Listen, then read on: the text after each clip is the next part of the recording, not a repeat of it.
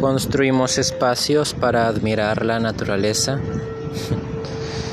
Estoy parado en una valla de metal que separa a la ciudad de lo verde, de una barranca, de una cascada, de unos árboles.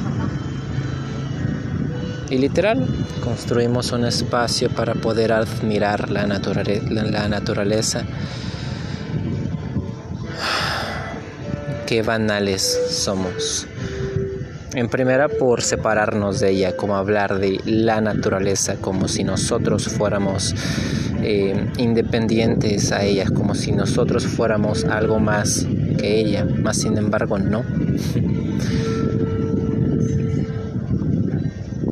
Pero como somos humanos y tenemos esta habilidad creativa y de conciencia y moral y la capacidad para poder crear cosas, nos ponemos encima de ella. De hecho tiene nombre, se llama excepcionalismo humano. Eh, esa idea de que nosotros somos los tops de aquí. Sin embargo, no. Qué banales y qué irónicos. Estoy aquí, en verdad. Parado enfrente de la naturaleza. Que es natural. Y que es humano también. ¿Qué es ser humano? ¿O por qué nos diferenciamos de lo natural? ¿Qué es ser nosotros?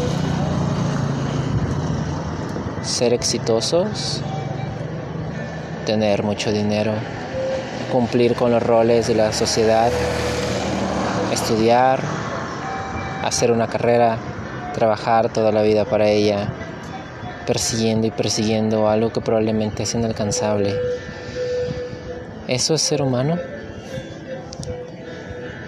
Esa creativa que tenemos, esa necesidad de siempre estar creando algo, ¿Eso nos hace humanos? Nos olvidamos de cómo conectar con la naturaleza. y vuelvo a lo mismo, la naturaleza.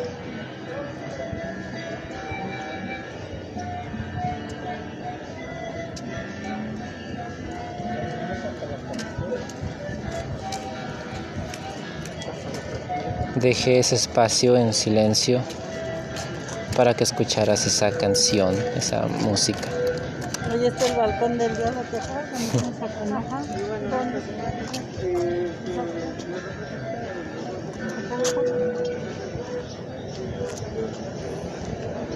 no, no les pasa que, no sé, pues hay como que mucha gente alrededor y ya todos tenemos cubrebocas y mascarillas y hay unos, unas personas con mascarillas como robóticas, como poralizadas. Dios santo, ¿en qué chingado nos hemos convertido? ¿Sabes? Eh, constantemente me agobia ese, esa esa expectativa de em, la sociedad, de qué es lo que vamos a hacer. Y, principalmente en esta etapa de, mi vida mm, he visto imágenes de... Em, esa crisis existencial que te da ahí por los 20 de qué es lo que vas a hacer, a qué te vas a dedicar, de que no sabes qué estás haciendo con tu vida, de que ya estás viejo, de que esto, de que el otro, de que lo que las demás personas creen de ti, de las expectativas que se han creado de ti, de las expectativas que tú mismo te has creado de ti. Y la neta, ahorita que estoy en los 21, ah, se siente bien cabrón, bien punzante, en verdad, un sentimiento de, güey, a la madre, qué presión. Más sin embargo, eh, aquí, desde mi parte serena, ¿vale? Verga. Todo. Neta. Y uso esa palabra. Exactamente esa palabra porque es la adecuada. Vale verga. Neta. Si te lo piensas, neta, la vida no tiene sentido. En sí, la vida, así, en sí. No tiene sentido, por sí sola, así, no, no, no, no tiene sentido. Creo que eh, como no tiene sentido y nos damos cuenta de eso, nos percatamos de eso, pues cada quien le crea a uno. O sea, nos inventamos tantas cosas que reencarnamos, que, eh, no sé, conspiraciones, que el cielo, el infierno, y nos pasamos creando cosas, investigando cosas, tratando de entenderlo. Porque no sabemos ni de dónde venimos, ni de a dónde vamos, ni qué chingados hacemos acá, ni nada de eso. Nada. Entonces nos inventamos un chingo de cosas para tratar de mm, darle un sentido, tratar de justificar nuestra ignorancia. Y qué curiosos. Pero en sí, probablemente sea eso. Y de hecho creo que estoy seguro. Es eso. En sí, por sí sola, mm, la vida no tiene sentido. Pero eso, sabes, deja un abanico de oportunidades, porque bueno, si la vida en sí, por sí sola, no tiene sentido, pues entonces tienes la libertad de poder darle el sentido que tú quieras. Bueno, y entre comillas, libertad. Porque pues pues tantas cosas que te prohíben darle esa libertad Hace poco, fíjate, lo estaba escuchando que somos libres o decimos que somos libres simplemente porque somos incapaces de decir por qué no lo somos. O sea, no hay palabras. Y es cierto, o sea, digo que soy libre, digo que tengo la oportunidad y el abanico de oportunidades de poder darle el sentido que yo quiera, más sin embargo, no. Por eh, probablemente mm, mis carencias y no solamente hablo físicas como tal, de qué es lo que no tengo eh, tangiblemente, sino también mentales, barreras que nosotros mismos nos creamos. Pero ¿qué habrá después de esa barrera? ¿Qué habrá después de esta valla en la que estoy? Probablemente sabes la naturaleza. Probablemente sí.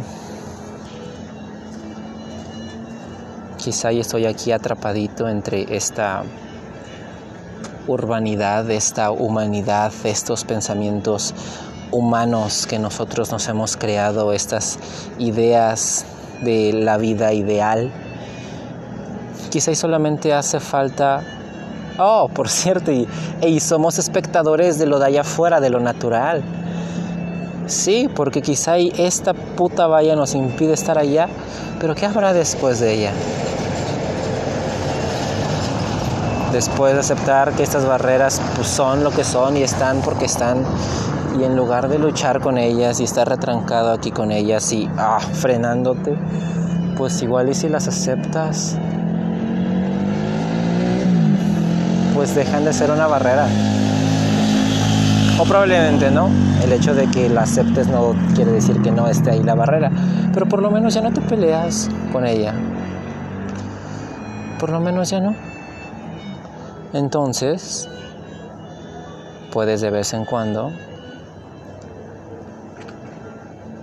apoyarte sobre esta barrera y ser espectador de lo que hay allá afuera. O cruzarla y aventarte a ver qué hay allá abajo. Maybe.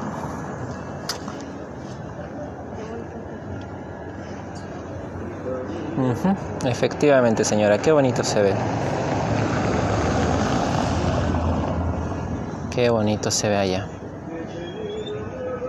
En donde no estamos. Pero bueno, volteando del otro lado tampoco está tan mal aquí. Hay música. Hay café.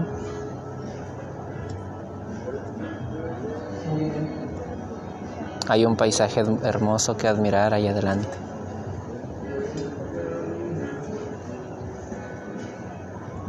A huevo.